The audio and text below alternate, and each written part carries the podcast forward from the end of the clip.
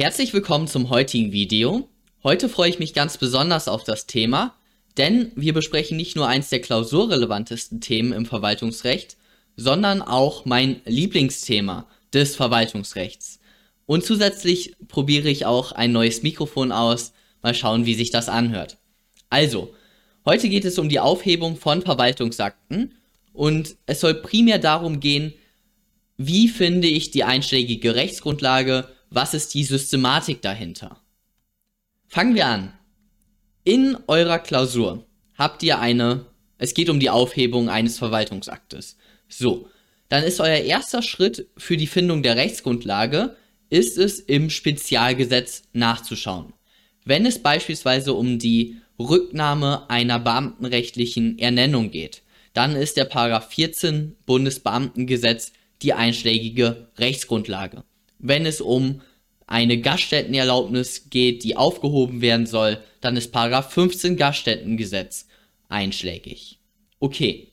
Wenn es aber kein Spezialgesetz gibt, und das wird häufig der Fall sein, dann kommen wir in die Paragraphen 48, 49 des Verwaltungsverfahrensgesetzes. Hier muss man dann differenzieren. Auf der einen Seite, wenn der Verwaltungsakt rechtswidrig ist, und auf der anderen Seite, wenn der Verwaltungsakt rechtmäßig ist. Diesen Verwaltungsakt nennt man auch den Ursprungsverwaltungsakt, also der Verwaltungsakt, der jetzt aufgehoben werden soll. Ist der rechtswidrig oder ist der rechtmäßig? Wenn der Verwaltungsakt rechtswidrig ist, dann ist Paragraph 48 Verwaltungsverfahrensgesetz beziehungsweise eben die entsprechende Landesverwaltungsverfahrensgesetzvorschrift einschlägig. Das ist die sogenannte Rücknahme des rechtswidrigen Verwaltungsaktes. Beim Paragraph 48 Verwaltungsverfahrensgesetz ist dann zu unterscheiden zwischen belastenden Verwaltungsakten und begünstigenden Verwaltungsakten. Wenn der rechtswidrige Verwaltungsakt belastend ist, dann ist Paragraph 48 Absatz 1 Satz 1 die einschlägige Rechtsgrundlage. Wenn der Verwaltungsakt rechtswidrig und dann begünstigend ist, dann ist in einem dritten Schritt nochmal zu differenzieren, ob, ein, ob der begünstigende Verwaltungsakt eine Geldleistung enthält oder ob der begünstigende Verwaltungsakt in sonstiger Weise begünstigend ist. Wenn er eine Geldleistung enthält, dann ist 48 Absatz 1 Satz 1 Satz 2 Absatz 2 Absatz 4 Verwaltungsverfahrensgesetz die einschlägige Rechtsgrundlage und wenn er in sonstiger Weise begünstigend ist, dann ist Paragraph 48 Absatz 1 Satz 1 Satz 2 Absatz 3 Absatz 4 Verwaltungsverfahrensgesetz einschlägig. Okay. Wenn der Verwaltungsakt jetzt rechtmäßig ist, dann ist der Widerruf nach Paragraph 49 Verwaltungsverfahrensgesetz einschlägig. Hier ist dann auch genau wie beim Paragraph 48 zu differenzieren zwischen begünstigenden Verwaltungsakten und belastenden Verwaltungsakten. Wenn der Verwaltungsakt rechtmäßig und belastend ist, dann ist Paragraph 49 Absatz 1 Verwaltungsverfahrensgesetz einschlägig. Wenn der Verwaltungsakt rechtmäßig ist und begünstigend ist, dann ist auch hier wieder in einem dritten Schritt zu differenzieren. Einmal zwischen der Zuwendung, also der Ursprungsverwaltungsakt ist eine Zuwendung, das ist eine Geldleistung zu einem bestimmten Zweck, das ist nicht inhaltsgleich mit dem Paragraph 48 Absatz 2. Und dann auf der anderen Seite gibt es auch hier wieder die sonstigen begünstigenden Verwaltungsakte. Wenn es sich um eine Zuwendung geht, die aufgehoben werden soll, dann ist Paragraph 49 Absatz 3 Nummer X einschlägig. Wenn es ein sonstiger begünstigender Verwaltungsakt ist, dann ist Paragraph 49 Absatz 2 Nummer X einschlägig. Okay, jetzt möchte ich euch diese ja, wie kommt man auf diese Ermächtigungsgrundlagen? Was sind so das was ist das wichtigste hier bei diesen Ermächtigungsgrundlagen? Beim Paragraph 49 ist es, dass ihr genau zitiert. Paragraph 49 Absatz 2 ist keine Ermächtigungsgrundlage. Nein, Paragraph 49 Absatz 2 Nummer 2. Das wäre beispielsweise eine Ermächtigungsgrundlage. Und Paragraph 49 Absatz 2 Nummer 3 ist eine komplett andere Ermächtigungsgrundlage. Das heißt, der Paragraph 49 enthält irgendwie sieben, acht Ermächtigungsgrundlagen. Das ist wichtig, dass ihr hier genau zitiert. Das ist zum einen, zum einen ist immer wichtig, dass ihr genau zitiert, natürlich, aber zum anderen sensibilisiert ihr euch auch mit dieser genauen Zitation darauf, dass beim Paragraph 49 ein sogenannter Widerrufstatbestand noch zusätzlich erfüllt sein muss. Nämlich beispielsweise die Nummer 2 jetzt beim Absatz 2 von Paragraph 49. Okay, dies ist nämlich anders beim Paragraph 48. Und der Paragraph 48 ist wirklich eine super Norm im Verwaltungsrecht. Ich mag den total. Also, fangen wir an. Wenn ihr festgestellt habt in der Klausur, dass der Ursprungsverwaltungsakt rechtswidrig ist, dann könnt ihr blind und ohne Ausnahme in 100% der Fälle könnt ihr Paragraph 48 Absatz 1 Satz 1 auf euer Klausurblatt schreiben. Immer. Es gibt keine Ausnahme. Wirklich immer. So. Lesen wir einmal die Norm. Ein rechtswidriger Verwaltungsakt kann, auch nachdem er unanfechtbar geworden ist, ganz oder teilweise mit Wirkung für die Zukunft oder für die Vergangenheit zurückgenommen werden. Ich lese mal verkürzt, ein rechtswidriger Verwaltungsakt kann zurückgenommen werden. So, das ist der Kerninhalt von Paragraph 48 und dieser Absatz 1 Satz 1, der differenziert nicht zwischen zwischen belastenden Verwaltungsakten und begünstigenden Verwaltungsakten. Das macht erst der Satz 2 von Paragraph 48. Der sagt nämlich, ein Verwaltungsakt, der ein Recht oder einen rechtlich erheblichen Vorteil begründet oder bestätigt hat, in Klammern also Legaldefinition für den begünstigenden Verwaltungsakt, darf nur unter den Einschränkungen der Absätze 2 bis 4 zurückgenommen werden. Das heißt, Paragraph 48 Absatz 1 Satz 1, das ist immer die Ermächtigungsgrundlage für die Rücknahme eines rechtswidrigen Verwaltungsaktes. Und deswegen könnt ihr auch diesen 48.1.1 immer zitieren. So, dann, wenn ihr einen nur belastenden Verwaltungsakt in der Klausur habt, dann ist Paragraph 48 Absatz 1 Satz 1 natürlich die einschlägige Rechtsgrundlage, weil in dem Satz 2, da geht es ja dann um begünstigende Verwaltungsakte. Okay, kleine Anmerkung von mir, äh, es wird Paragraph 48 Absatz 1 Satz 1 nicht werden oder nicht sein in eurer Klausur, weil das wäre viel zu einfach. Das ist einfach nur eine ganz normale Ermessensvorschrift, da ist nichts Besonderes dran. Deswegen, die ist viel zu einfach für eine Klausur. Deswegen wird es in eurer Klausur immer ein begünstigender Verwaltungsakt sein, der zurückgenommen oder generell gesprochen, der aufgehoben werden soll. Okay. So, jetzt nochmal die Systematik von diesem Paragraph 48. Ihr habt also diesen Satz 1 gelesen. So, dann schaut ihr in eure Klausur rein. Aha, ich habe jetzt in meiner Klausur beispielsweise eine Baugenehmigung.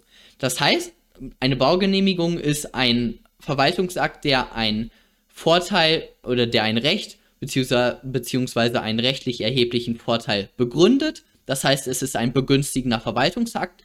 Somit sagt euch dann der Satz 2 von Paragraph 48 Absatz 1, der 48.1.2 sagt euch also, hey, schau in die Absätze 2 bis 4 rein.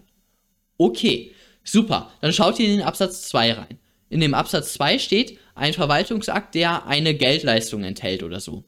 So, dann seht ihr, nein, Baugenehmigung, da gibt es kein Geld für. Okay, dann schaut ihr in den Absatz 3 rein. Sonstige Verwaltungsakte, die nicht unter Absatz 2 fallen. Aha, ich bin ja hier bei den begünstigenden Verwaltungsakten. Das sagt mir ja der 48.1.2 okay. Und der 48.1.2 sagt ja Absätze 2 bis 4. Der Absatz 2 war es jetzt nicht, weil, mein, weil meine Baugenehmigung in der Klausur enthält ja keine Geldleistung. Somit sind wir beim Absatz 3. Das heißt, ihr könnt dann 48 Absatz 1, Satz 1, Satz 2, weil ihr seid ja bei einem begünstigenden Verwaltungsakt, dann Absatz 3 und dann noch zusätzlich Absatz 4 schreiben, weil der Absatz 4 ist ja äh, die Rücknahmefrist und warum müsst ihr den auch noch in diesem Fall zitieren? Weil natürlich 48 Absatz 1 Satz 2 verweist euch auf die Absätze 2 bis 4.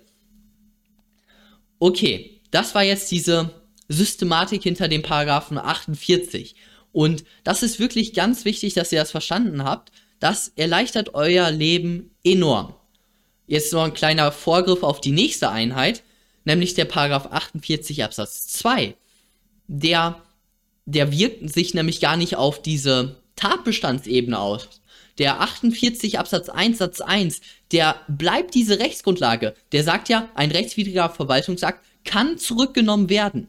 So, und der Absatz 2 von diesem Paragraph 48, der fügt kein Tatbestandsmerkmal hinzu. Nein, der greift auf der Rechtsfolgen, also auf der Ermessensseite ein und konturiert das Ermessen, also der modifiziert dieses Ermessen vom Paragraph 48 Absatz 1 Satz 1. Das ist ja diese Ermächtigungsgrundlage der 48.1.1. Ein rechtswidriger Verwaltungsakt kann zurückgenommen werden. Und der Absatz 2, der für begünstigende Verwaltungsakte mit Geldleistung gilt, der konturiert eben dieses Ermessen, der modifiziert das Ermessen in gewisser Weise. Schauen wir uns dann nächstes Mal an. Jetzt möchte ich noch mal ganz kurz auf die Terminologie eben aufmerksam machen, weil ich möchte unbedingt, dass ihr in der Klausur beim Paragraph 48 das Wort Rücknahme verwendet und beim Paragraph 49 das Wort Widerruf. So, und da dürft ihr auch nichts verwechseln, das ist ein ja, jetzt nicht so ein schlimmer Fehler wie das Trennungs- und Abstraktionsprinzip zu verletzen, aber es ist trotzdem ein Fehler, weil es ist eben diese Terminologie. Und diese Terminologie zieht sich auch durch das gesamte Verwaltungsrecht BT. Also auch im Bundesbeamtengesetz steht dann da Rücknahme.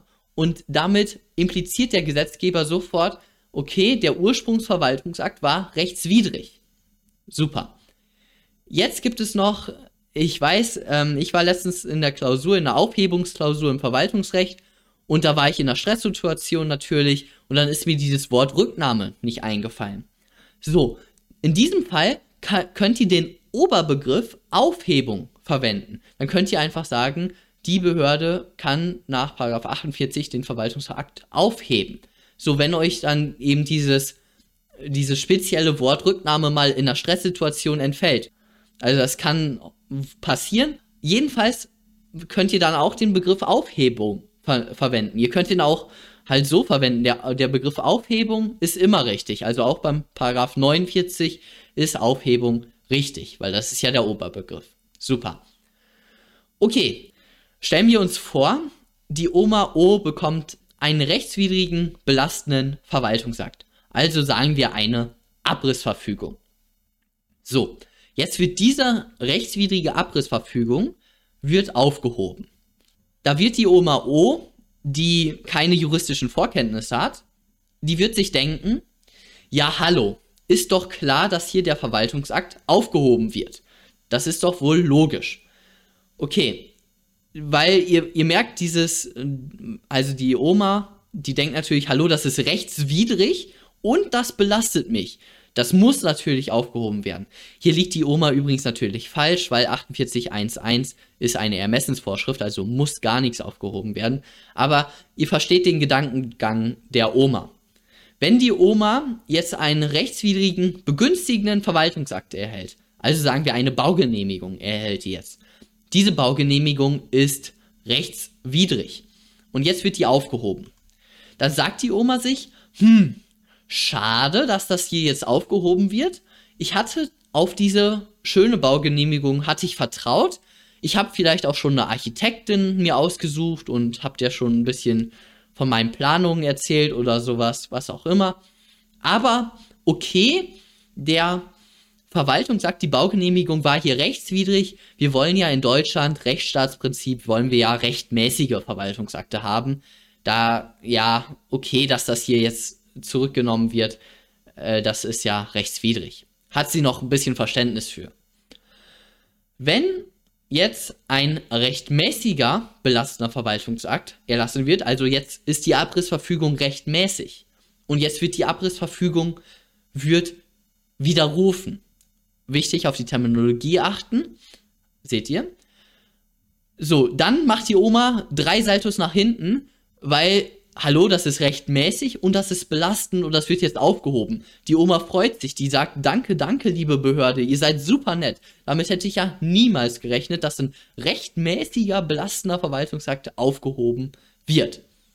Okay, wenn jetzt aber die Oma eine rechtmäßige Baugenehmigung erhält, also einen rechtmäßigen, begünstigenden Verwaltungsakt, so, und das wird jetzt aufgehoben.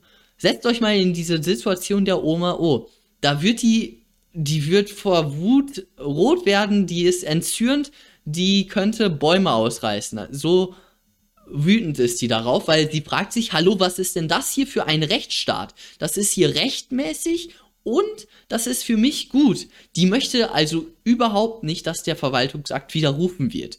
Das heißt, und das, darauf wollte ich euch jetzt sensibilisieren, wenn ein rechtmäßiger, begünstigender Verwaltungsakt aufgehoben wird, das ist ein massiver Eingriff bei der Oma O. Das ist ein rechtmäßiger Verwaltungsakt. Also hier kann man auch nicht das Rechtsstaatsprinzip oder sowas anführen.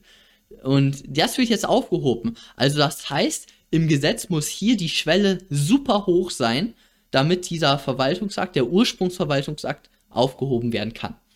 Die, die Hürde da ist tausendmal höher als bei der Aufhebung eines rechtswidrigen, belastenden Verwaltungsaktes.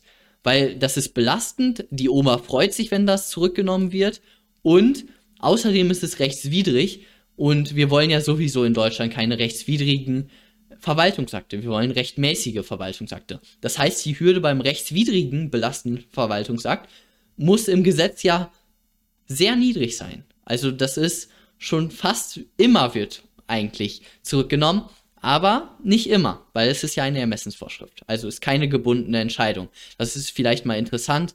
Das werde ich wahrscheinlich auch noch im nächsten Video erwähnen. Äh, die Rücknahme eines belastenden rechtswidrigen Verwaltungsaktes ist keine gebundene Entscheidung. Könnte man auch anders regeln. Vielleicht ist es auch in anderen, Länder, anderen Ländern anders geregelt worden. Okay, das war's dann von dem heutigen Video ich hoffe, euch sind diese Grundgedanken etwas ähm, ja, vermittelt worden. Ihr habt was gelernt und Kommentare und so weiter könnt ihr unten in den Kommentaren dalassen. Und da sehen wir uns beim nächsten Mal. Bis dann.